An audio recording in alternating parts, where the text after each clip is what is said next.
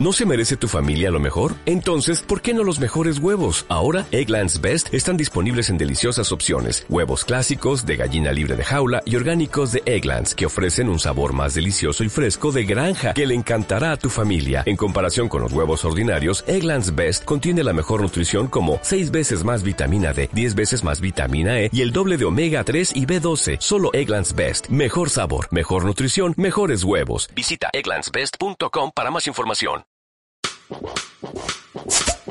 Con el vaso en la mano. ¿Qué tal chilenos? ¿Qué tal pueblo confinado? Nuevo capítulo de Con el vaso en la mano. Octavo o noveno capítulo, no sé, ya perdí la cuenta. El confinamiento me viene un poco mal. No sé en qué semana estamos, pero estamos resistiendo. No estoy solo, obviamente estoy con mi amigo a la distancia. Ismael Quiroga desde el otro lado de la Alameda. Ismael, ¿qué tal? ¿Cómo va todo? ¿Qué tal, querido Nicolás Pérez Lozano? Acá estamos, por supuesto. Esto ya es una sobrevivencia, supervivencia, no sé cómo se dice, permanente el estar acá en el encierro, pero eh, yo como estoy, como te he dicho últimamente, tan desconectado, o sea, sé lo que está pasando, no soy un indolente, pero no estoy tan al tanto de la noticia, entonces trato de que eso no me afecte, entonces casi que vivo en una nube por estos días. Ni siquiera me enteré que salió un cohete al espacio el otro día. Ayer me di cuenta algo de Anonymous. No, estoy en otra, yo estoy, estoy volando. ¿Estás volando o volado? no, volando, volando. No he consumido drogas en el último tiempo. En el último tiempo, qué bueno saberlo.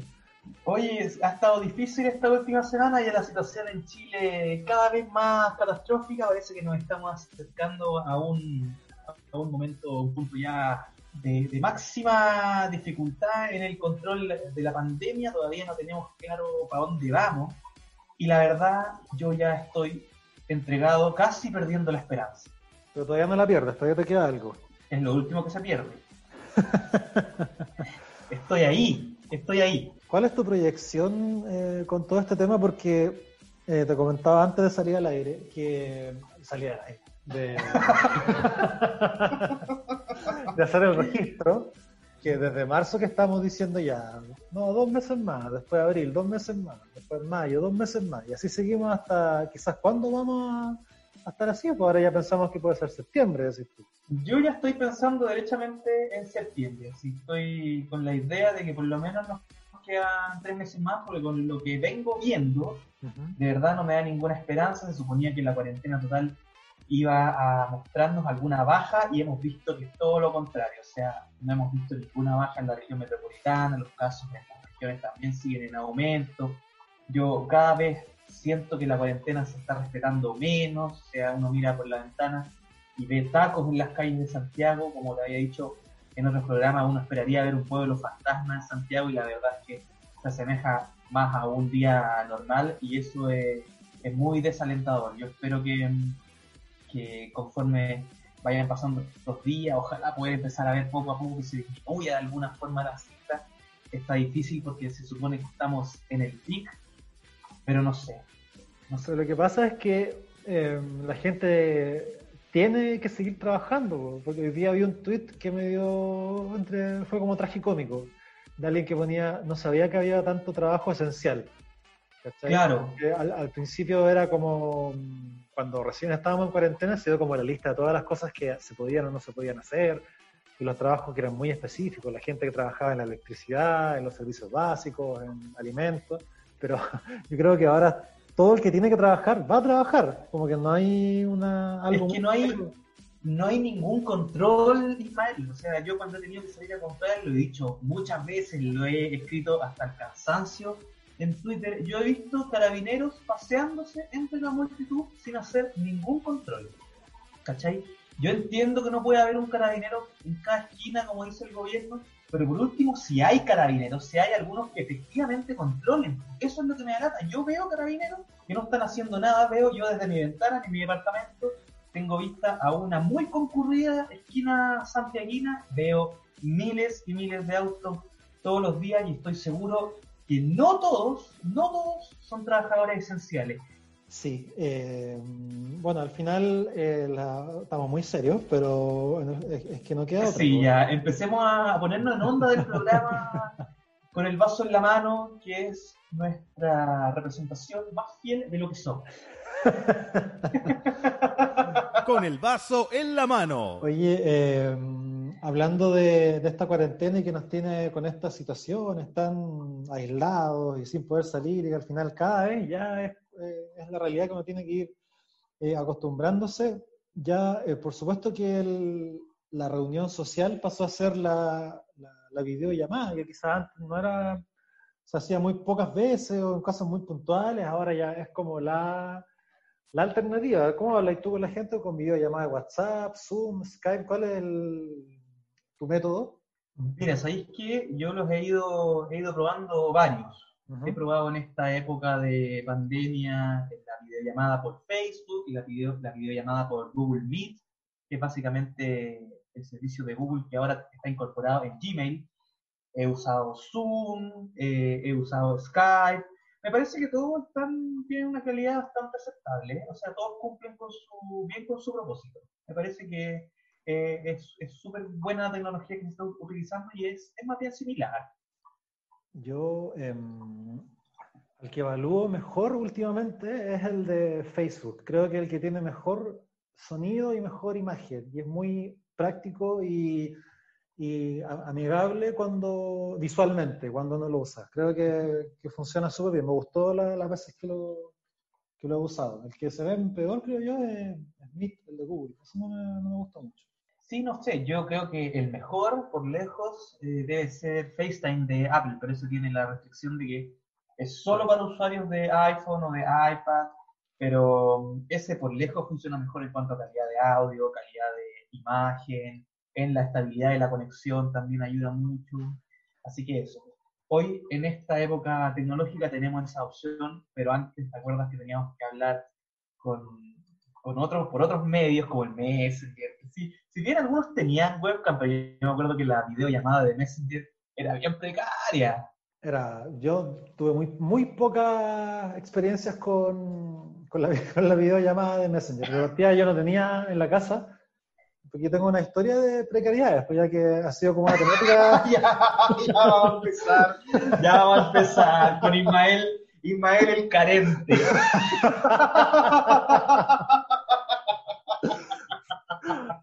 De partida, yo nunca tuve internet en la casa y tenía un computador que fue donado por una, por una tía, que ya, ya no usaban el viejo de ella y me lo pasaron para que pudiera hacer como los trabajos y todo el tema. ¿Ya? ¿Y qué computador era? A ver, hablemos un poco de ese computador. Uy, no sé. Eh, no sabría decir. ¿Windows 98?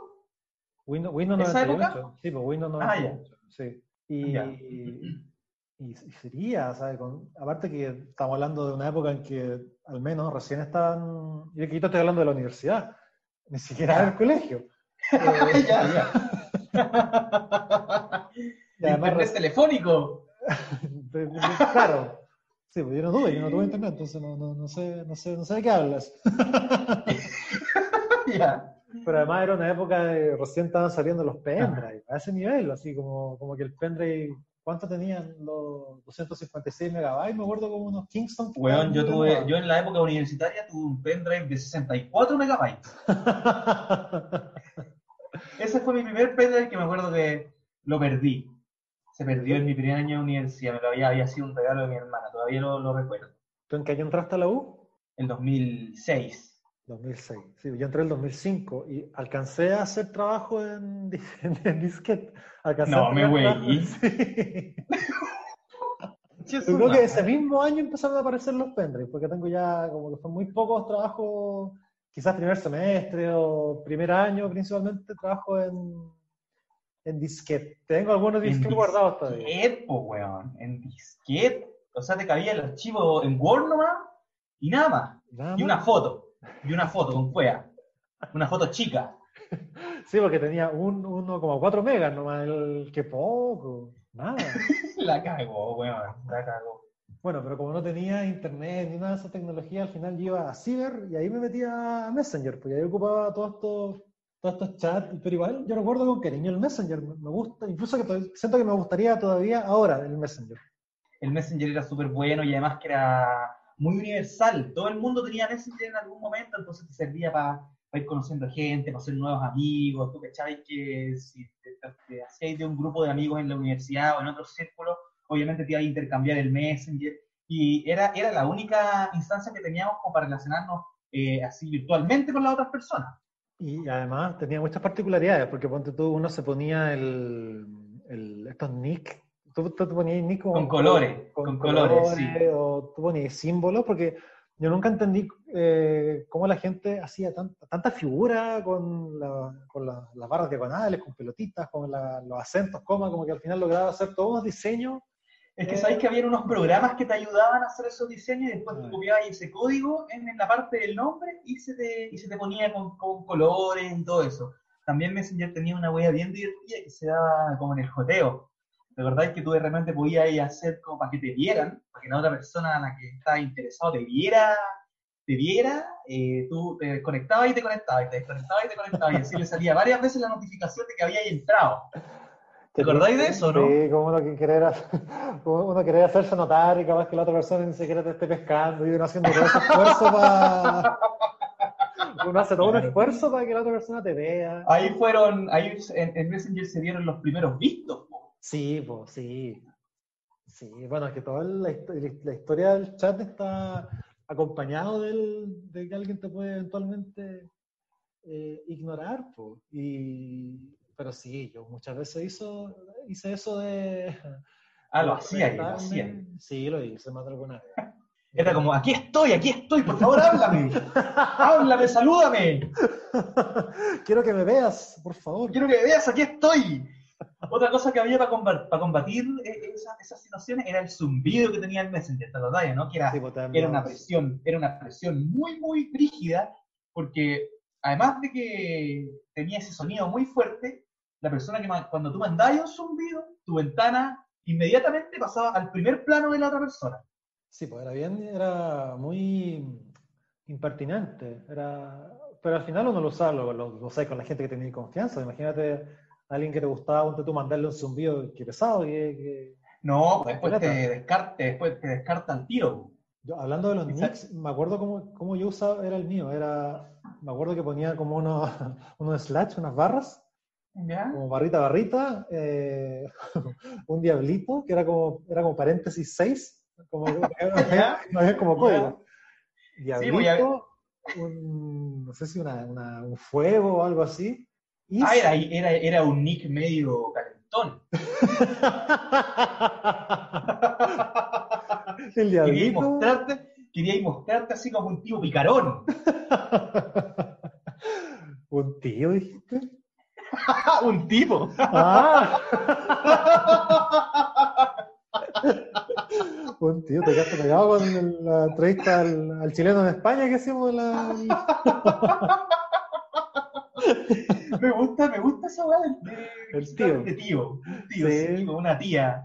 Tiene harta, harta particularidad la jerga española que me gusta. El flipa, me gusta el flipa, mola, todas esas cosas son, son Es bueno, bueno, hablan muy divertido la española, me dan muy bien. Pero bueno, ya tenía barrita barrita, de Diablito Fuego, Is como en minúscula, la M mayúscula, después a él eh, minúscula y otra vez se repetía el patrón, Diablito, Fueguito y las barritas. Era simétrico. Ah, tenía, ya, era simétrico, claro. ¿Tú, tú tenías una particularidad o no? No, yo como que siempre me puse el Nico, cosas así. Wea muy fome, la verdad. Muy fome. Pero igual tenía mi, tenía mi, mi colorido. Además, igual, a mí, tú, yo creo que también como buen melómano, había una opción en Messenger que en tu nick podías configurarlo para que apareciera lo que estabais escuchando en ese momento, por si queríais transmitir algo más allá. Sí, pero yo nunca, quizás muy guaso, pero nunca entendí bien. Eso se hacía con el reproductor de Windows Media. ¿Qué, qué se enlazaba para.? El reproductor de Windows Media, pero también lo podías hacer con Winamp que era un reproductor de MP3 antiguo. ¿Te acordáis de Winamp, no? en los primeros reproductores de MP3 donde teníais armabas tus listas, teníais efectos, era súper bueno Winamp. Yo tengo una, una, anécdota que con un amigo mío muy cercano, eh, eh, una vez me quedé en su casa, puta chico, o sea, qué chico, no sé, primer año de universidad. Hiciste un party. que yo me quedaba mucho en la casa de, de mis amigos cuando salía, porque Era medio Después del carrete, decís tú, después del Sí, carrete. sí, po, era medio peligroso donde, era medio peligroso donde yo vivía en Valparaíso. Entonces eh, era más seguro quedarme en la casa de. Ya. Entonces me quedaba en la casa de este amigo y tenía internet y todo el tema. Y un día, para puro, para puro lesear, inmaduros también, nos, pues, nos metimos como a, a estos chats, no sé si era Latin Chat u otro, u u otro, y para puro huevear a, a- a la gente, a hombres, nos hacíamos pasar por minas para ya, ya. enganchar a hueones y agarrarlos para el huevo. Ay, te metí ahí como en un chat caliente, así, de conversaciones calientes. No, no me acuerdo bien el contexto de ese chat, pero la cosa es que empezamos a, le, le hablábamos a hueones para agarrarlos para el huevo. Y un hueón como que nos Ya. enganchó. Y empezó a hablar, nos empezó a hablar, nos empezó ya, pues ya, bla, ja, ja, ja, ja. Y el loco nos dio su, su messenger. Así que nos, inventamos un mail de, de la mina ¿Ya? y empezamos a chatear por messenger con este hueón. Porque este tenía Y se pusieron una foto de una persona X, me imagino. Sí, seguramente, no me acuerdo bien. O quizá una foto insinuante donde no se veía la cara, no tengo idea. Ya. Pero esta persona empezó a usar webcam y de repente se empezó a, a tocar y, se, y, y- sacó su miembro y nos mostró todo su, su pene. Y nosotros, pues, Puta la weá, weón. Mal, no queríamos llegar a esto. ¿Cómo se llama eso? ¿Sexting? Cuando, cuando Y más Eh. encima ustedes eran unos, eran unos jóvenes. Me sentí un poco abrumado. violentados con lo que estábamos viendo, no queríamos llegar. Pero nos buscamos también, nos buscamos. Sí, claramente se lo buscaron. Nos buscamos. Si en esos chats estaba lleno esos huevos. Qué bravo el, el sujeto, pero claro, eso fue lo que nos pasó. Y otra anécdota que me pasó fue que, primer año de universidad, yo tenía 18 años, muy chico. Y yo tenía una polola que la tuve como un año, como todo cuarto medio. Y cuando yo entré, entré a la U, como que perdí interés en ella. Como que dije, ah, puta, ya, ya no, no, no me veo en esta web. Y un día decidí, ya voy a terminar con ella. Y me metí a un cigarcafé y la hablé por Messenger y terminé con ella por, No te interesaba Messenger. nada si llegaste a ese punto de, de terminarla por Messenger. Sí, y, y bueno, con toda razón, no, no- nunca me lo perdonó, ¿no? Y, no, y una vez me la encontré en la calle y me ignoró, como que me, se, hizo la que no me dio y todo el tema. No Te es pido no perdón. menos. Le pido perdón, nunca le pedí perdón. Mándale este podcast, mándaselo ahora y escuche tu perdón. Estás escuchando con el vaso en la mano. Oye, Ismael, ¿sabéis que estos Ajá. días estaba pensando en comer hamburguesa? Mucha que he echado de menos la London Burger de Ramblas Fire. Hoy, ¿sabéis que me acuerdo de la hamburguesa? Y babeo, weón. Babeo con esa hamburguesa. Yo creo que una de las más ricas que tiene Ramblas, que igual tiene harta, harta variedad, y lo bueno es que ahora que como está apoyando a- con el vaso en la mano, podemos hacer mención y decir todas la- las bondades de este querido bar de Manuel Montt 370, que ahora está funcionando por las circunstancias a través de las aplicaciones eh, Uber Eats y Rappi. Así que la gente puede meterse a las aplicaciones y pedir eh, la amplia gama de, de hamburguesas. Te cuento algunas que la gente puede ver, por ejemplo. A ver, a ver, cuéntame. Bueno, están las tradicionales, está la cheeseburger simple, eh, la doble, em, también está, bueno, la rosemary mushroom, mushroom simple, que es la que tiene em, champiñones, que también está bastante buena. Y una buena variedad que tienen es que tiene una opción de hamburguesa vegetariana, que es una hamburguesa vegetariana de 90 gramos, que está asada a la grilla, que tiene lechuga, tomate, pepinillo, cebolla morada, salsa de la casa y pan brioche. Así que también Mira, tiene qué rico. buena opción y todo puede acompañado con papitas. También está la hamburguesa, que está bueno con esta, uno se da la segura a uno que le gusta la carne y todo, toda la cochinada, que es la doble hamburguesa, que es la cheddar bacon doble, doble hamburguesa de carne, ¡Uy, qué rico! 90 gramos cada una, asada a la grilla con queso cheddar fundido, tocino asado, salsa a la casa y pan brioche. Y decirle a la gente que en Ramblas no solo puede comprarse la hamburguesa, obviamente, con sus papitas respectivas y todo lo que es comida, también puede pedirse una cervecita, o incluso, si andan con ganas de, de carretear, de perderse un poco más, Se puede pedir hasta una promo de piscola. Esto, como esto es un servicio a la comunidad que hacemos acá con vaso en la mano, yo tengo abierta la aplicación de, Uber Eats, por ejemplo, y les digo las opciones que hay. Porque hay una promo, ponte tú, de Aperol, Aperol Spritz, que es un trago muy popularizado en el último tiempo, que tiene el, trae la botella de Aperol, eh, un, un Brut y dos kilos de hielo por 13.900. También tiene un mix de vinos, que es un Errázuriz Carmener, un Morandé Pinot Noir y un Errázuriz Sauvignon Blanc por 14.900 y también tiene la promo de Piscola, que es alto de 35 de litro, una bebida de. Acá sale como 1,5 litros, pero también está la opción de las latas. Te mandan 6 latitas de cerveza, o sea, de cerveza, de bebida. y eh, 2 kilos de hielo. Eso vale 9.700. Así que. Para tener qué mejor, qué mejor puesta en la casa, 9 lucas la promo Piscola con 6 latitas. Y además, ¿sabéis qué? Hablando de la, de la hamburguesa, también hay, una, hay unos combos de que la gente puede pedir como, por ejemplo, una burger box, que son cuatro cheeseburgers por 21.500, está la cerveza, la hamburguesa vegetariana, que tiene papas, bebida por 7.590 y así tiene muchas otras más opciones que la gente puede meterse, revisar y pedir, porque si extraña tanto Bar Ramblas como lo extrañamos nosotros en esta época de pandemia, Bar Ramblas va a tu casa, así que no hay forma que te quedes sin las cosas ricas del bar. Invitado a la gente a acudir a las aplicaciones para conectarse con Bar Ramblas y disfrutar de Ramblas en casa. Con el vaso en la mano. Seis Madelero, hoy tenemos con nosotros un invitado muy en la línea de nuestro programa, por cierto, para hablar de algo que también nos gusta muchísimo. Hablamos de la cerveza. Hoy está con nosotros Víctor Jiménez, sommelier de cerveza. Víctor, ¿qué tal? Bienvenido a Con el Vaso en la Mano. Hola, muchísimas gracias por la invitación. Víctor, la pregunta de rigor. Quizás no tiene mucho que ver con la cerveza, pero tenemos que hacerla. ¿Cómo vive un tipo que, le, que disfruta la cerveza, que le gusta compartirla, salir, estar en los bares? ¿Cómo vive la pandemia? ¿Cómo vive el confinamiento? Uh, complejo, de verdad. Eh, tuve, tuve entre buena y mala suerte porque estaba haciendo clases en Perú cuando empezó todo esto en la pandemia, cuando se, se, puso más dura la cosa, esto fue por ahí por el 12 de marzo, y tenía que después seguir a, a Bogotá a hacer clases.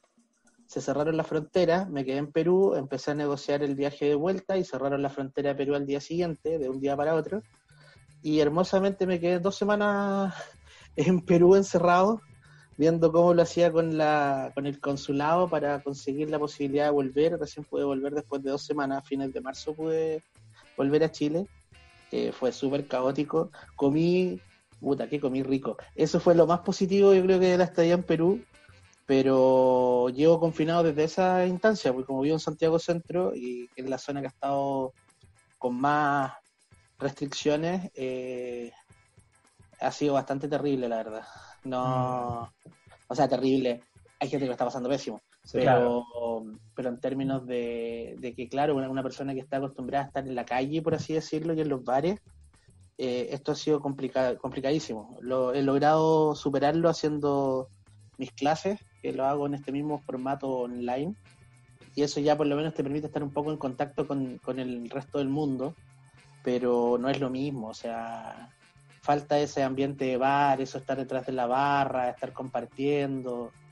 Eh, espero que se que dentro de esta nueva normalidad eh, se den todavía esos espacios de, de, divertimiento, por así decirlo.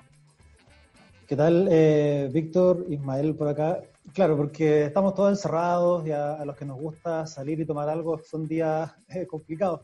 Eh, pero también eh, se da mucha oportunidad para que la gente em, y los locales también tengan la, oportunidad, la iniciativa de poder hacer ventas eh, por delivery, y la gente está pudiendo comprar los que pueden por, por internet y les llegan los pedidos a su casa, así que también es una alternativa para que la gente pueda probar quizás algunas algunas cervezas, también se da esa, esa opción de que la gente pueda eh, ya que no le queda otra experimentar desde la casa con eh, nuevos, sabores que quizás no han probado. Tal cual, eso sí, eh, la mayoría ha logrado reinventarse un poco con esa, esa misma dinámica. Las cervecerías están empezando a interactuar directamente con el cliente final, que también ha sido una dinámica diferente a lo que estaban acostumbrados. Ellos estaban acostumbrados a, trabajar con los bares, no con los clientes, en muchas ocasiones, solamente para los eventos, que era algo muy, muy de cuando en cuando. Entonces, eso también ha cambiado un poco como el, estado relacional, por así decirlo, del rubro cervecero. Y eh, los restaurantes, tal como tú mencionas, se han, se han tenido que adaptar a esto y el formato de disfruta en tu casa se ha convertido un poco en la ley. Y también lo entretenido es que como ya la, gente no tiene mucho más que hacer, en especial en el rubro, eh, hay mucho live, mucho curso, mm. mucho eh, espacio de compartir, conversatorio. Entonces se ha generado como un espacio cultural bien intenso en los últimos dos meses. Eh, y lo he visto en el mundo de los bares, o sea, tanto en el mundo de los vinos, de los destilados, de la cerveza, eh, y, buscar esta adaptación también a, cómo llevar este formato experiencial a la casa, porque mm. una cata de vinos, por ejemplo, es complicado porque tú no vas a abrir una botella de vino para ti solo. Y quieres catar cuatro o cinco vinos, nos vas a estar abriendo cuatro o cinco botellas. Claro. Entonces hace que, sea como para la cerveza, por lo menos ya tomarse cuatro cervezas no es tan terrible. Pero eh, para el mundo del vino, para el mundo de los destilados, eh, ha complejizado un poco el, el cómo convertir eh, eh, esto, de, que es muy de, disfrute y de la sensorialidad, mm. y llevarlo a, tu casa. Que con la comida es algo más factible, pero con la bebida tiende a ser un poquito más complicado. Así que todos nos hemos estado reinventando por ese lado. Imagínate para nosotros que vivimos de la experiencia y vivimos de la, de la parte sensorial, esto ha sido como replantearse todo lo que uno hace. Víctor, hablemos un poco del, panorama de la cerveza artesanal en Chile. Atrás ya quedaron eh, los últimos años donde las cervezas industriales eran las que reinaban y ahora hay un público que está optando por, cervezas de, mejor calidad. ¿Qué te parece este fenómeno, el crecimiento que ha tenido en nuestro país la industria de la, cerveza artesanal? En general ha sido bastante incremental. Yo creo que los últimos cinco años se ha notado muchísimo. Eh, creo que es se ve más de lo que realmente es. O sea, si tú te paseas, por ejemplo, por Pionono, eh, te das cuenta que la cantidad de escudo, cristal, eh, Becker y dorada que se vende, eh, y Báltica, es una cuestión descomunal. O sea, nunca vamos a estar a, nivel con lo que es la venta de cervezas industriales. Pero sí, e, ese público nicho ha ido creciendo. O sea, ya, yo creo que ya estamos bordeando por ahí por el 2%. Y, eso es bueno, o sea, hace 6, 7 años atrás era el 0,9, 0,8. Entonces no es un mal crecimiento para el tiempo y aparte que en esos 8 años también la industria ha crecido, entonces ese, 8, ese, ese, ese 1.2% eh, no es el 1.2% de 8 años atrás. El consumo per cápita ha aumentado. Eh, eh, también las mismas cervecerías industriales han acusado un poco el golpe y antes no se mencionaba el lúpulo Ahora Royal Guard habla de los lúpulos. Eh, aparecieron IPA en una industrial, aunque no, no, sé si es la mejor representante, por no decir otra cosa, pero por lo menos ya la gente eh, IPA le suena algo que está relacionado a la cerveza. Antes eso era solamente para el conocedor. Que hay, hay, hartos, hay hartas cosas que están apareciendo ahí, por ejemplo, ahora cuando llegó la 24, la 24-7, eh, que llegó la Secho IPA también, el Kunzman con la Secho IPA, eh, también pusieron un poco en la palestra el tema del lúpulo, el cómo se siente, el amargor, el chileno que es eminentemente dulce, se ha ido, eh, se ha ido como de a poco ajustando a este cambio de paladar eh, y apostando un poco más a estos sabores amargos. Y, eso ha sido bien, bien potente, o sea, y también los movimientos en regiones, que yo creo que es súper importante. Uno se queda muy pegado en Santiago, pero si uno va, por ejemplo, a Temuco, eh, el movimiento cervecero está, está potente allá. Se está moviendo bastante y uno, por ejemplo, va a Valdivia, que Valdivia se conoce como capital cervecera, y, tiene ese tema como muy, muy regionalista. Entonces uno va a una disco y hay cerveza artesanal, cosa que eso no lo encontráis en casi ninguna parte. Acá en Santiago por lo menos todavía no se llega a eso. Ahora tienes cinco o seis bares cerveceros entre Punta Arenas y Puerto Natales que eso también habla de cómo, cómo, se, está, cómo, cómo se está planteando el movimiento. Hay dos cervecerías artesanales en Arica. Entonces, eh, eh, lugares que son súper inhóspitos y son súper complicados por el tema de cómo llegan los insumos, en el caso del norte, la calidad del agua, eh, que implica hacer hartos esfuerzos por tener un agua de calidad, habla de que la gente ya como que se empoderó con esto, o sea, no es, es mucha pasión. ya hay, es que está detrás, y eso hace que, que el movimiento crezca y se desarrolle bastante fuerte. Víctor, eh, tú mencionaste recién las cervezas IPA. Personalmente, a mí me gustan mucho las cervezas IPA. Entonces, me gustaría preguntarte por el, por el auge de este, de este estilo. ¿Por qué, ¿Por qué crees que logró masificarse tanto este estilo en el público chileno? O sea, no, no es solo el público chileno, ¿ah? esto lo podemos llevar a, a Latinoamérica. Eh, esto, si, eh, si, me regalan unos, unos minutos, voy a hablar un poquito de historia. ¿Puedo? Sí, dale. Ya. Esto nace con el movimiento artesanal en Estados Unidos. Hasta los 70, acá en Chile, yo creo que hasta los 90, 2000, lo único que nosotros veíamos en todas partes era cerveza eh, industrial, ¿cierto? En el caso de Chile, escudo, cristal, eran, o sea, yo me acuerdo cuando chico, era la Pilsener cristal, sí. clásica, ¿ya? Entonces, eh, hubo una hegemonía de estos sabores, que eran para todo público muy sencillos, solo refrescantes.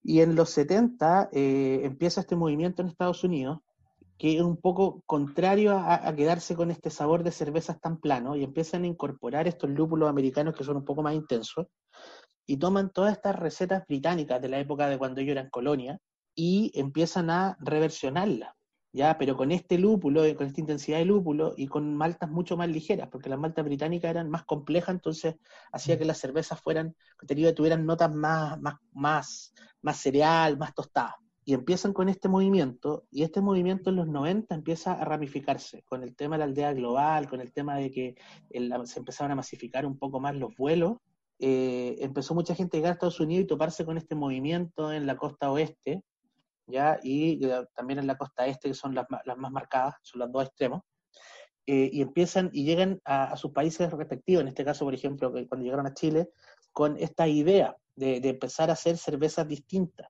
y esto empieza a generar esta ola craft, que acá en Chile se empieza a desarrollar en los 90 y, ya en el 2000 empieza a agarrar un poco más de ritmo y es como pega tres saltos. Está lo de los 90, donde parte, por ejemplo, Kunzman en el 91, el HBH que partió en Temuco el 94, eh, y después se vino para Santiago el 97, y, y después ya el 2000 aparece Cross, aparece SOT, aparece Capital, aparecen otros actores, y de aquí nos saltamos como el 2008, 2008-2009, donde empiezan a aparecer nuevos actores, y después ya pega el segundo salto que ya aparece por ahí por el 2014. Y todo esto fueron como hacia arriba. Y, y como los que establecieron un poco esta línea fueron los gringos, la influencia fue muy marcada por ese lado. Entonces, como eh, eh, se topaban con esta, esta cerveza que era como contra todo, porque era muy amarga, muy intensa, muy aromática, entonces tenía como todo ese componente de que tú tomabas una IPA y era una bofetada. Entonces te, generaba esta sensación de un poco de odio y que después se convierte en amor. Y el tema es que como son gustos adquiridos, ya porque uno se acostumbra al amargor, yo creo que la mayoría cuando nosotros partimos tomando cerveza cuando éramos eh, adolescentes, eh, partíamos con este tema del amargo, o sea, de que al final la tomáis porque era, porque era barata y porque todos la tomaban, y era como para no quedar mal. Y después te acostumbras tanto que después ya pasa a ser parte de tu, de tu rito. Entonces también pasa esto con la IPA. Uno empieza a acostumbrarse al amargo y, uno em, empieza a exigir más amargor. Y aparte que este atractivo aromático que tienen este perfil afrutado, tropical, mango, maracuyá, piña, eh, pomelo, resina, cogollo, entonces como que una invasión de aroma, eh, hace que sean tremendamente atractivas. Entonces esto también empezó a generar un movimiento, y no solo acá, o sea, por ejemplo, los vecinos en Argentina, que ellos cultivan el lúpulo de manera bastante intensiva. Eh, muchos de sus lúpulos, algunos de ellos vienen de Estados Unidos, entonces ya se adaptaron al terreno allá y, están, y tienen un estilo que es un estilo regional que se llama IPA Argentina o IPA Argenta, que se hace solamente con productos regionales. Entonces, a ese nivel de impacto tiene, eh, ha, llegado este, este movimiento artesanal americano. Y ahora como la segunda, la segunda moda que viene, que todavía está, en Estados Unidos, ya está más fuerte, acá, acá está recién partiendo, es la de las cervezas sour, las cervezas ácidas. Que es algo que está acá todavía es muy de nicho, pero está de a poquitito empezando a, pegar bastante fuerte. Oye, Víctor, y hablando del, gusto del chileno, que claro, como lo hemos hablado, ha ido variando y se, se, ha ido acostumbrando a estos nuevos sabores. Pasamos de la cerveza más liviana tradicional a estos sabores un poco eh, con más personalidad. ¿Cuál eh, es como la, cerveza, no sé si la cerveza es la cerveza chilena, pero eh, la, que sea más característica de, nuestro país? Porque a veces uno mira mapas de marcas de cervezas del mundo y algunas son muy marcadas, uno, uno las reconoce, las de otros países, pero acá en Chile, ¿cuál eh, es el tipo de cerveza o el sabor que más le gusta a la gente, o el más tradicional, o, el, al, que más la gente se ha acostumbrado? ¿Cuál, cuál podría ser? nosotros siempre bromeamos con el tema de que si me, si me dieran 100 pesos por cada vez que escucho, oye, ¿qué tienes parecido a la Toro Bayo? Y yo tendría una cadena de bares. ya, ese de verdad que es un clásico. O la calafate. yo creo que eh, si uno va por el término del gusto del consumidor, creo que son las más representativas. O sea, si nosotros hablamos del chileno promedio, le gusta mucho la cerveza ámbar, le gusta ese tema de la maltosidad. Por ejemplo, el otro día estábamos hablando, en los cursos que yo dicto, estaban los chicos haciendo preguntas más o menos parecidas. y, hablábamos de la Cuello Negro, no sé si ustedes la conocen, que es una cerveza valdiviana, que es muy conocida por su stout. Y todo el mundo la identifica por la stout, pero ellos venden una stout y una ámbar. Y la ámbar es, se vende en, en un ratio de 4 es a 1 con respecto a la stout. Entonces uno dice, pero ¿cómo? Si yo la ámbar no la conozco mucho y sé que la Cuello Negro tiene una stout súper buena, porque la otra es, se vende, si me tomo una stout, me tomo tres ámbar porque es más ligera, es más fácil de tomar y es muy del gusto del consumidor, entonces, en términos así como bien chilenos, es más chopeable. ¿Cachai? Entonces, eh, eso hace que, mm, que, que, uno se dé cuenta de que aunque, aunque eh, tenga una cerveza, por ejemplo, oscura o súper alcohólica que sea de mucha venta, eh, la que vende, la, o sea, que sea muy conocida, la que realmente hace la venta, o la que, entre comillas, como para la olla, es esta cerveza ligera, fácil de tomar. Es lo mismo que pasa con Cross. Mucha gente conoce la Cross 5, la encuentra muy buena, con estas notas medias de madera y medio vainilla coco, pero la, la, que vende más de la línea de Cross es la Golden. Que no es tan conocida, o sea, no es que no es tan conocida, sino que como que uno no la considera como tan buena, entre comillas, pero es la más fácil de tomar, la más asequible, la que puede estar chopeando toda la tarde. Entonces, eh, el, tema de la tomabilidad es un concepto súper importante que, la mayoría de los cerveceros tiene, tienen en consideración. Tengo que tener una cerveza que se venda en forma, que pueda tomar en forma masiva, y de ahí tengo una cerveza más de nicho o, más estacional que, que es la que se consume eh, con un plato o en cierta ocasión o para terminar la noche. Pero para mí, tomando la pregunta inicial, las más representativas lejos, o sea, Torobayo, o sea, imagínense que hay gente que me dice, oh, que me han dicho, oh, imagínense que le pusieron el nombre a una localidad por la cerveza. es como, en serio, loco, se llama la cerveza así porque la planta está en Torobayo. Entonces está tan incrustado el tema de que, porque bueno, que Torobayo existía antes que todo. Y, ese, y ahí te das cuenta que el posicionamiento de marca es bestial y está bien, bien logrado. Entonces, para mí, yo creo que esas dos vendrían a ser en este momento como las más representativas en términos de, y te habla también de este gusto por las cervezas ámbar. Víctor, y para seguir hablando de la industria chilena, si la comparamos con la de otros países donde está más desarrollado el movimiento de la cerveza artesanal, tú mencionabas que en Chile el 2% de la cerveza que se produce es artesanal. ¿Qué cifras se manejan en otros países? ¿Cuánta diferencia hay con el eh, en relación al producto chileno, y quizás no necesariamente con países donde esté muy desarrollado, sino también, por ejemplo, en Perú, donde tú estuviste, o en Argentina, donde, donde nos mencionaste también. Mira, en general, el consumo, por ejemplo, en Argentina es totalmente distinto, porque hay que pensar que en Argentina eh, ellos eh, fue un, pro y un contra automático, que fue el tema del bloqueo económico que, sufrieron durante muchos años. Entonces, eso obligó a que la industria se volcara en sí misma. Entonces el consumo, no, te podría decir números, sería eh, súper eh, arrogante de mi parte, no, no, no es un tema que maneje mucho, pero eh, allá el tema del consumo interno es altísimo, o sea, la importación empezó a llegar y, llega muy poco. De hecho, mis amigos argentinos cuando venían para acá, o cuando me tocaba viajar a mí, se iban con, la, con dos maletas cargadas porque no, como no llegaba importación, aprovechaban de llevar cervezas belgas, aprovechaban de llevar americanas, aprovechaban de llevar alemanas. Cuando les tocaba hacer curso a ellos, por ejemplo, de estilo, tenían que venir a Chile a comprar, porque a ellos no les llegaba. Entonces, eh, también se ha dado esta, esta, esta, dinámica. Entonces, por ejemplo, Perú eh, partió un poco más tarde que nosotros. Tiene una industria que está bien creciente. A mí me tocó estar en, Arequipa y en Lima, en, en, Copa allá, y estuve en Arequipa en noviembre y ya había hay como seis o siete bares cerveceros en Arequipa, que no es una ciudad tan grande. Eh, hay cerca de seis o siete cervecerías instaladas ya en Lima. Ya hay un, movimiento bien potente. Ellos tienen el, el Lima Beer Week, que se ponen de acuerdo todos, pero la gracia que tienen allá, y que es un tema que nos complica mucho acá en Chile para el desarrollo cervecero, es que ellos pueden armar brewpub, donde tú tienes la planta y el bar anexados. Acá, conseguir las patentes para un brewpub es casi imposible. O sea, por ejemplo, en regiones hay un poco más de flexibilidad, pero acá en Santiago es imposible porque eh, eh zonificación industrial, con zonificación comercial, eh, eh, las leyes están hechas para la industria del vino en los 70 entonces no ha habido una adaptación con respecto a cuáles son los requerimientos actuales. Entonces eso imposibilita bastante el, desarrollo más que de los bares vinculados. Entonces, por ejemplo, en Perú uno encuentra mucho bar monomarca, por así decirlo, que tú tienes el bar de la cervecería Barbarian y ellos tienen 14 o 15 líneas de Barbarian y 5 líneas invitadas. Un poco, por ejemplo, como lo es Crossbar acá en, Chile. Pero es el único, pues allá son 10 está Nuevo Mundo, está Siete Vidas, está Del Valle, está Barranco, y cada uno con su bar y bien instalado y con más de uno en algunos casos.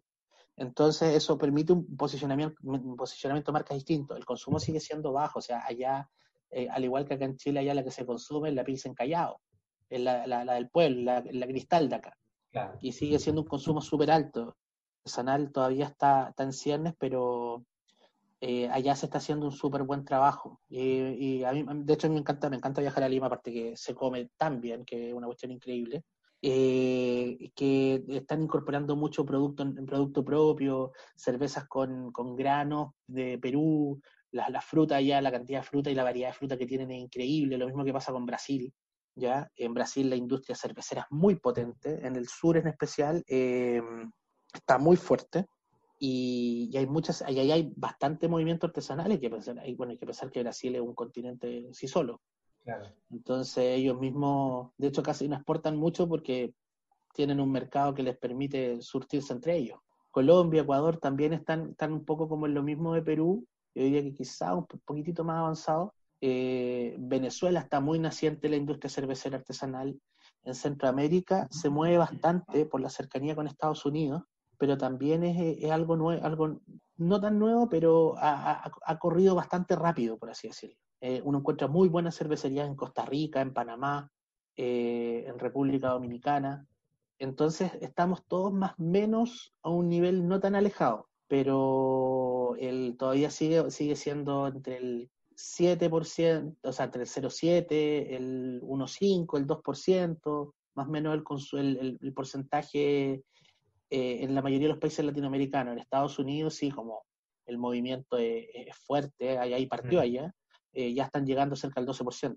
Oye, Víctor, y, volviendo a Chile y pasando al, al, lado industrial, porque hay mucho mito también que uno sé, uno creció pensando, no, la, la Báltica es muy mala, o, o, no sé, o la Cristal, no sé, tiene poco, poco cuerpo, muy, muy lianita. Es agüita, muy agüita. Pero agüita, todos esos, típicos mitos que, que, hay en torno a, las cervezas que al final son las que más la gente consume, porque la artesanal tiene un porcentaje menor todavía de participación. ¿Qué tan ciertos son esos mitos? ¿Qué tan malas son? Eh, o, al final eh, igual tienen eh, lo suyo, tienen harto, harto de rescatable.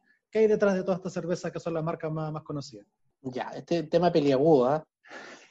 Yo, en general, uno, uno entra en un modo súper fundamentalista al principio y uno así como, eh, no con las industriales, váyanse al carajo, todo es malo, es todo asqueroso. Y, la verdad, eh, y esto este siempre cito, lo hago con cita esto porque después me reta porque no lo menciono, una, una, conversación con Tomás Galde, de cervecería Hasta Pronto, de una cervecería más o menos chiquita que está acá en, Independencia. Ellos se especializan en, en cerveza americana, en estilo americano. Y, él, un día estábamos conversando el tema y me dice, mira, a mí me encantaría poder hacer mi IPA en los equipos de CCU, porque tendría tal control del procedimiento, de todo el proceso, que sería la mejor IPA de la vida. Entonces, una de las cosas que hay que entender de industrial, que tener ese nivel de consistencia no es fácil. Implica un, un equipamiento, una cantidad de inversión súper potente. Entonces, mucha gente que me pasa en los cursos, cuando siempre yo pregunto cuál es, cuál, qué, qué, ellos creen que es artesanal y que es industrial, porque en Chile, por ejemplo, todavía no existe ninguna legislación al respecto, no, nadie lo separa. El impuesto que paga el cervecero chico es exactamente el mismo impuesto que paga CCU. Bien. ¿Ya? Entonces, eh, y muchos dicen, no, que, tiene, que no tienen que ser todas iguales, que tienen que ser, por, lo menos que tienen que ser hechas con las manos. Si hay equipo, mucho equipo metido, es industrial. Si tú pruebas una cerveza rica, tú quieres que siga siendo rica, ¿cierto? ¿Y cómo tú logras esa consistencia? Teniendo un equipamiento que me permita medir y trabajar en condiciones similares. Entonces, estandarización no es lo mismo que industrialización. Eso yo creo que es como el primer concepto que hay que cambiar. Ya, perfecto. Ya, y lo otro tiene relación con, una, con el concepto que hay detrás. Porque claro, o sea, yo puedo tener todos estos equipos gigantescos y si quiero hacer la misma cerveza sin ninguna gracia, claramente no, no ser, no, no, va a pasar lo que, lo que uno ve siempre, que es esta, esta cerveza lager eh, industrial que tiene poco sabor. Pero también hay que entender, porque muchas, muchas veces me pasa, o sea, ¿cuál es el rol de esa cerveza? el rol de esa cerveza es refrescante. ¿Lo cumple? Sí, perfecto. El problema, yo creo que más que, más que el tema de qué, qué, qué es lo que hacen, son las políticas comerciales que tienen. La competencia de precios, mucho tiempo el CSU tuvo un monopolio comercial en Chile, de hecho de, ahí nace la ley antimonopolio, porque cuando querían tener un cervecero pequeño decían, no, tenemos contrato de exclusividad con CSU, y CSU no deja entrar a nadie. Entonces, para los primeros cerveceros la pista fue súper difícil. Estás escuchando con el vaso en la mano. Oye, Víctor, y pensando ya en, no sé, en recomendaciones o cosas para la gente que le gusta la cerveza y porque también, por ejemplo, hay días que está más nublado, ya las temperaturas han bajado, por supuesto. Quizás la cerveza más tradicional no es tanto para días de frío, o quizás sí, depende del gusto de la persona, pero va estos días más helados, no sé, uno, uno relaciona más que la gente puede tomar una cerveza negra quizás. ¿Cuáles son las recomendaciones de cerveza para, para estos días? Mira, en general, eh, que esto, esto también es otro, hablando de mitos cuando, cuando hablábamos hace un rato atrás, que el mito de que la cerveza eh, rubia es ligera y la cerveza oscura es fuerte. Sí. Es bueno empezar a quebrar un poquito esas cosas. Por ejemplo, hay algunos estilos belgas que uno puede encontrar en el supermercado, eh, por ejemplo las triple, eh, son cervezas rubias, bien frutales, algo especial, y que pueden tener hasta 9, 9, 5 grados. Eso es bien interesante y se pueden consumir, por ejemplo, en general, una cerveza no se consume recién sacada del refrigerador, en especial cuando hablamos un poco de estas cervezas que son más intensas. Uno las saca unos 10, 15 minutos antes para que tomen un poquitito de temperatura, estén unos 7, 8 grados, y uno las disfruta mucho mejor. Entonces, eh, Dentro de las cervezas, por ejemplo, claras, que son súper recomendables para esta época, está, como te decía, este estilo belga y la Tripel, que por ejemplo uno puede encontrar en Jumbo y en Totus la Besmale y la mm, Castel, que tienen buenas Tripel, bien ricas. Eh, las, IPA, que son igual de 7 grados, que no es menos, y hay doble IPA que pueden llegar a los 10 grados. Mm. Entonces también tenemos una buena dosis de alcohol como para calentar el cuerpo por dentro y bueno, la clásica que uno siempre, por ejemplo, yo siempre recomiendo que encuentro que una tremenda cerveza es la Cro 5. Mm. Me gusta muchísimo, 7,2 eh, grados, eh, tiene estas notitas que entrega la madera que, son a vainilla y coco, ya que aportan bastante, eh, bien maltosa, notas medias caramelo, toffee. En la oscura, bueno, las mencionamos una hace un rato atrás, la cuello negro, la Foreign Stout, que igual 8 grados, bien rica, bien tostada. Eh, los supermercados ahora tienen más variedad, entonces uno puede encontrarse con cosas un poquito más entretenidas de lo que había en una góndola hace unos años atrás. Yo por eso recomiendo, eh, por ejemplo, para invierno estos estilos belgas, de abadía en especial, porque eh, en general son estilos que son, son alcohólicos. Entonces tienen de 7 grados hasta 11 o 12 grados. Entonces encontramos harto por esa parte. La cervecería Yester, que es una de las cervecerías artesanales está pegando bastante fuerte. Eh, tiene una astronauta, que es una American Stout, bien rica, bastante amarga, bien intensa. La cosmonauta creo que todavía no sale, que es una Imperial Stout, que de hecho eh, parte porque la, Imperial Stout fue, ganó muchos adeptos en Rusia entre el 1700 y 1800 y había que mandar esta stout que era como con esteroides porque tenía que aguantar el frío y la distancia, entonces le ponían más alcohol y más lúpulo. Y con ese fin nace esta, esta stout como bien potente de, 9, 10 grados de alcohol, bien marcado. Entonces, eh, este, esta cosmonauta le hace un poco el, honor a, a, Rusia, ya de hecho la etiqueta tiene ese perfil. Y para mi gusto es una de las buenas Imperial Stout eh, chilenas. Eh, ganó premio, de hecho, en, en el World Beer Award el año pasado. De la oscura, de acá de Curacaví, Hathor, que tiene unas una buenas Stout también bien, bien, bien sólida. Y, lo que sí hay, por ejemplo, hay botillerías que están haciendo delivery con muy buenas variedades de cerveza. Está Birvana por un lado, está creo que la 30, que está en Quinta Normal, está Beer que está en la zona sur, en, la cisterna, está eh, Beer Square, si nos vamos a la zona oriente, ahí cerca en el, en el Omnium, y todos están con despacho, entonces uno puede encontrar muy buena promo y hacer algunos, y, los chicos ahora también se están, están empezando a estudiar también para poder recomendar mejor, así que ya están como más, más capacitados para empezar a recomendar algunas cosas a la misma gente, porque le, de repente uno dice, ármame un pack con algo entretenido, entonces ya están, están en esa. Así que yo recomiendo harto el, el aplicar a estas botillerías que se han ido convirtiendo de especialidad y que tienen un buen set de cervezas artesanales que están repartiendo, aparte de las cervecerías locales que que tienen despacho, por ejemplo, Jester, Tamango, Intrinsical, eh, San Simón, ¿quién más está por ahí? Ergo, eh, Muster, Ñahue, Walum. Víctor, tú, tú mencionaste, hablaste de los supermercados, hablaste de la variedad que existe en cuanto a cerveza en las góndolas de los supermercados, hemos hablado de muchas marcas, han salido aquí en esta conversación. Juégatela, juégatela con algunas cervezas, pero Recomendación de lado, recomendación de super, relación precio-calidad para esta época. Mira, en general las cervezas de super, eh, el, único, el, único problema que tienen, o sea, no el único problema, pero uno de los grandes problemas que tienen es eh, la góndola, ¿ya? Porque tenemos buena variedad, pero el problema es que no hay cuidado por el producto. La cerveza, entre comillas, está, está mm. todavía viva. claro. El hecho que esté a una temperatura ambiente en una góndola hace que su muerte sea más rápida pero en góndola hay algunas cervezas que aguantan bastante bien. Para un bolsillo que puede pagar un poquitito más, yo recomendaría la, la 1845 de Fullers, que es una British Strong, que a mí me encanta, es muy rica, bien compleja, bien entretenida y cuesta como dos lucas. Ya, un buen precio. Eh, sí, no es por eso, no es, un mal precio para nada. Y el formato de medio litro. Ah, perfecto. Ya, esa para mí es una de, de mis como regalonas de, de súper.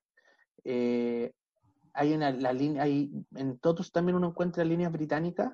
Está la Ghost Chip de Adnams, que es una Pale Ale eh, británica, pero con eh, adición de lúpulos americanos. Es bien fresquita, de hecho tiene como unas notas que recuerdan a agua blanca en nariz, que es bien agradable. Mm. Y esa también cuesta como 1.500 pesos, es una lata de 430 cc creo, por ahí es barato 1.500 pesos por una lata para, un shop, básicamente. claro, sí, si uno, lo ve por ese lado, eh, no es en absoluto un precio malo. ¿sí? Nosotros, en ese sentido, por eso que cuando le hablaba el tema de que los amigos de afuera compraban mucha chela acá, es porque tenemos buena importación y los precios no son malos. Ya en cervezas ligeras, si ustedes quieren probar de Real, como de Real eh, Pilsner, en Jumbo uno puede encontrar la Pilsen Urquell, que es la que inició el estilo y eh, sigue siendo súper, súper sólida. Eh, es una cerveza que yo recomiendo harto probar, que es ultra ligera. No es tan para la época, pero sí es, por ejemplo, para, para, tomársela después de hacer estos ejercicios que uno hace en los videos de YouTube para no crecer tanto la guata. Es ideal para hidratar después de, eso. Víctor, eh, se está estilando mucho que algunos bares, cervecerías están vendiendo cerveza en growler, que me parece a mí una, una opción súper interesante. Me gustaría que nos dieras algunas recomendaciones para quienes compramos un growler, ya sea para disfrutarla mejor, para conservarla mejor, eh, no sé, a mí se imagina, yo por ejemplo, yo he comprado un growler eh, un par de veces y yo siento que me lo tengo que tomar al tiro, o sea que la, mejor opción es tomármelo de una o quizás abrirlo máximo dos veces, pero la verdad es, que lo desconozco. Quizás algunos tips para las personas que están comprando un growler. Y para que no sepas, son estas, botellas que son como más grandes, para, explicar un poquito a los que, no, a los que no saben lo que es un growler. Muy buena pregunta. Es un botellón, en general, no necesariamente puede ser grande. Hay growlers que son más pequeños, hay growlers de litro, hay growlers de 1.9, hay unos un poco más grandes de 3.5, ¿ya? Y esto es lo que, la idea es que tú puedas eh, tener como la experiencia de tomar cerveza tirada o cerveza de línea. Ahora, claro, como hay muchas cervecerías que, no pueden vender directamente, lo que hacen es vender growlers. Ya, por ejemplo, el caso de Spo, el caso de, de Gluck en Ñuñoa, que lo están haciendo de esa forma. Entonces, ¿cuáles son las recomendaciones? Primero, siempre en botella de vidrio ámbar. Ya hay algunos growlers metálicos que son excelentes o de cerámica, pero nunca en botella de plástico. Es un riesgo tremendo. Ya aparte que el plástico también tiene un cierto nivel de porosidad, entonces no te va a mm. jugar muy a favor. Eh, tal como tú mencionabas al principio, eh, la idea es de consumo corto, ¿ya? Cuando el growler está bien, eh, bien llenado, bien sellado, porque al final igual va a tener algo de oxígeno y eso va a oxidar la cerveza súper rápido. Entonces, eh, la idea es consumirlo ojalá no más allá de cuatro días. Perfecto. Y tal como decías tú, no abrirlo, o sea, ojalá que si tú lo abres, lo consumas. Y si no, no abrirlo más de dos veces porque va a perder gasificación, le entra oxígeno, así que se va a oxidar más rápido. Entonces, eh, es mucho mejor eh, hacerlo de esa forma. ¿Ya? O comprar en la semana para tomárselo el fin de semana está bien. Pero mucho más allá de eso es muy bueno. Lo otro importante, bueno, ahora como ya hace más frío, hay más frío ambiental, no es tanto problema, pero siempre es bueno mantener el, el, growler en frío cuando lo estoy trasladando. Víctor, para, terminar, porque hemos, hablado además muchas recomendaciones para, eh, para la gente, pero ya, para quien tenga, no sé, va a ser su picoteo el fin de semana y se compre las cervecitas que le hemos recomendado. Cuando uno acompaña con comida o cosas para picar, al final uno al menos, no sé, al menos yo tampoco no la pienso mucho y siento que todo viene con la cerveza, como que la cerveza acompaña bien casi todas las comidas. Eh, ¿Hay algún maridaje que se le dice más, más, específico para las cervezas o al final realmente todo le viene a, una rica cerveza? Ya, mira, el tema es que el, el, maridaje, uno al principio uno piensa que es súper simple y ahora que, a mí me ha tocado estudiarlo mucho más por el tema de las clases, eh, cada vez como que aprendo más y más complejo. Entonces, pero en, términos de lineamientos generales, siempre hay que pensar primero en la intensidad. Entonces, si yo, por ejemplo, me voy a comer un costillar picante, estoy hablando de una intensidad media alta. Entonces, tampoco puedo buscar una cerveza muy ligera, porque al final, si la cerveza es muy ligera, va a acompañarnos, o sea, va a pasar por abajo, va, va a enjuagarme la boca, por así decirlo. ¿Ya? Entonces ahí buscamos una cerveza con algo más de intensidad para que equipare, cosa de que las interacciones que yo logre sean al mismo nivel, porque si no, si el plato está más arriba, el plato se va a comer la cerveza y no voy a sentir ninguna de las interacciones que yo quería en un principio. Entonces, eh, si yo voy a comerme un plato que tiene harta intensidad de sabor, buscar una cerveza con harta intensidad. Eso es lo primero. Entonces, si me voy a comer, por ejemplo, eh, una ensalada más o menos cítrica, ligera, con una cerveza de trigo alemana, una Weissbier, anda súper bien porque la Weiser tiene una notita un poquito cítrica, tiene una notita un poquito especial que complementa, entonces anda bastante bien con un plato ligero. Ya, pero si yo, por ejemplo, estoy hablando de un osobuco a la olla, de cocción larga, bien con harto condimento, probablemente voy a estar pensando en una cerveza como una Foreign Stout, como la Cuello Negro, que esas notas oscuras, tostadas, rostizadas, van a ir muy bien con este plato. Y ese alcohol alto me va a ayudar a limpiar un poco la grasitud que puede tener. Y la que yo recomendaba, que es la triple, para mí funciona muy bien con queso. En especial con estos quesos de media cura como los Edam, como los Gouda, como los eh, Emmental, que uno ya ahora los puede encontrar fácilmente en cualquier supermercado. Y, funciona también muy bien con estas combinaciones con fruta. Entonces, por ejemplo, eh, esta, esta, combinación como de pera con queso, uno hace una perita caramelizada, le coloca una rebanada de queso acompañado con una triple, es una maravilla para picotear a media tarde. Y no requiere mucho esfuerzo, es tirar un poco de azúcar a la sartén con las peras y listo. Eh, es algo que yo hago bastante. Entonces, y lo otro que es algo que mucha gente se sorprende es que la cerveza se lleva muy bien con los postres. Y esto se los pongo como desafío a ustedes, para que lo hagan en su mm. casa. Yo la otra vez le dije, al, la otra vez le dije al Nico que me tomé una chela comiendo chocolate y dije, yo, que me, funcionó súper bien, le dije yo. Es una maravilla, es una maravilla. Yo lo uso siempre, porque ahí es donde le vuelo la cabeza a la gente cuando le digo, oye, sé que vamos a hacer un mariaje postre con cerveza. Y te quedan mirando con cara de, una, esa cara de escepticismo, así como el perro con los ojos medio entrecerrados. Y de hecho, si tú quieres agregarle un poquito más de dinamismo, entonces podéis tomar, por ejemplo, esta Imperial Stout o esta misma Cuello Negro y un brownie de chocolate con una bolita de helado de vainilla. ¡Ay, qué rico! Oh, funciona pero de maravilla. De Qué verdad rico, nunca lo había pensado, pero Es un maridaje tremendo. O lo otro que, por ejemplo, cuando quieres contrastar un cheesecake de frutos rojos con un Imperial Stout, también anda muy bien. Porque los frutos rojos y el chocolate y el café se llevan mucho. Entonces, y, ahí eh, esta nota que es un poco más fresca y quizá un poco más ácida del cheesecake, va a contrarrestar un poco, va a contrapesar esta cerveza. Entonces funcionan bastante bonito. Y los postres, eh, para mí, es todo un mundo con el tema de la, de la cerveza. O sea, ese, ese maridaje se los doy porque es como sandía calada. Yo en los años que llevo haciendo clases, hay dos personas que no le ha gustado, una que no lo probó muy bien porque tuvo que probarlo como fraccionado porque era intolerante a la lactosa, y el Mm. otro que simplemente no le gustó nada en todo el fin de semana de curso, entonces ya no, no- ya no, no hallaba con qué darle, entonces tampoco le gustó el maridaje.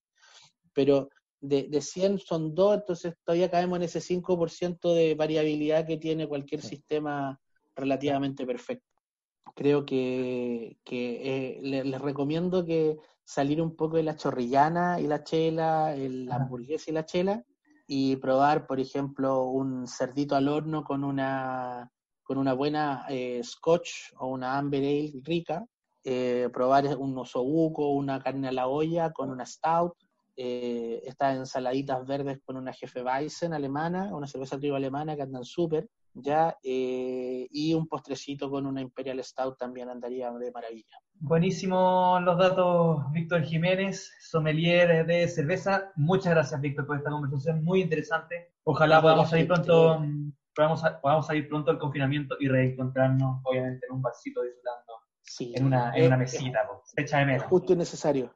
Así que no, muy agradecido. eh, eh, espero que le hayan servido un poco los datos para hacer más ameno esto. Eh, y le recomiendo a la gente, hay, como hay tiempo ahora, eh, en Instagram, de hecho hay muchos grupos donde, y muchos, eh, eh, algunos profes de cerveza que también están haciendo charlas, haciendo lives, eh, así que busquen por ahí. yo estoy igual publicando hartas cosas de cerveza, estoy haciendo infografías, así que si quieren me pueden seguir. Mi, no- mi nombre ¿Cómo te podemos encontrar? me pueden encontrar en Instagram como Vito Birsom, de Birsomelier. Perfecto. Así que ahí busquen porque de verdad que es, de- es llamativo la cantidad de, mm, de gente que está con tiempo libre, entonces la cantidad de gente que están con ganas de hablar, me cito a mí mismo, y eh, que quiere eh, transmitir un poco este amor por la cerveza. O sea, al final uno se convierte como un, un- un evangelizador, un testigo que va de la chela. A mí ya me dio sed, así que terminado esta conversación, voy a tomarme una cervecita. Yo creo que también, me parece razonable. Ah, Yo me quedé sin chela acá en la casa, así que, que, que la disfruten. Bueno, Víctor, muchas gracias por la conversa, de verdad, muy interesante todo, así que ojalá podamos reencontrarnos y conocernos eventualmente personalmente para tomarnos ese chopito que está pendiente. Por supuesto, ahí estamos en contacto. Estás escuchando con el vaso en la mano. Ya, Nicolás, se nos fue otro programa más, capítulo 8 de Con el Vaso en la Mano, que le decimos adiós. Adiós al capítulo 8, nos quedan muchos capítulos por delante, seguramente en cuarentena por un buen rato, pero hay que estar optimista, pensar positivo, porque en algún momento de la vida saldremos adelante, ¿o no? Yo creo que sí, hay que mantener algún grado de, de esperanza al menos. Que la gente nos siga entonces en las redes sociales, tenemos Twitter, Facebook, eh, Instagram, por supuesto, para que puedan preguntarnos cosas de todo. Eh, también agradecimiento a Barramblas que nos acompaña como en cada capítulo. Y los esperamos la próxima semana en Spotify, en iTunes, en todas las plataformas para un nuevo vaso en la mano. Así es, nos vemos pronto, mucha suerte, los queremos, adiós. Con el vaso en la mano.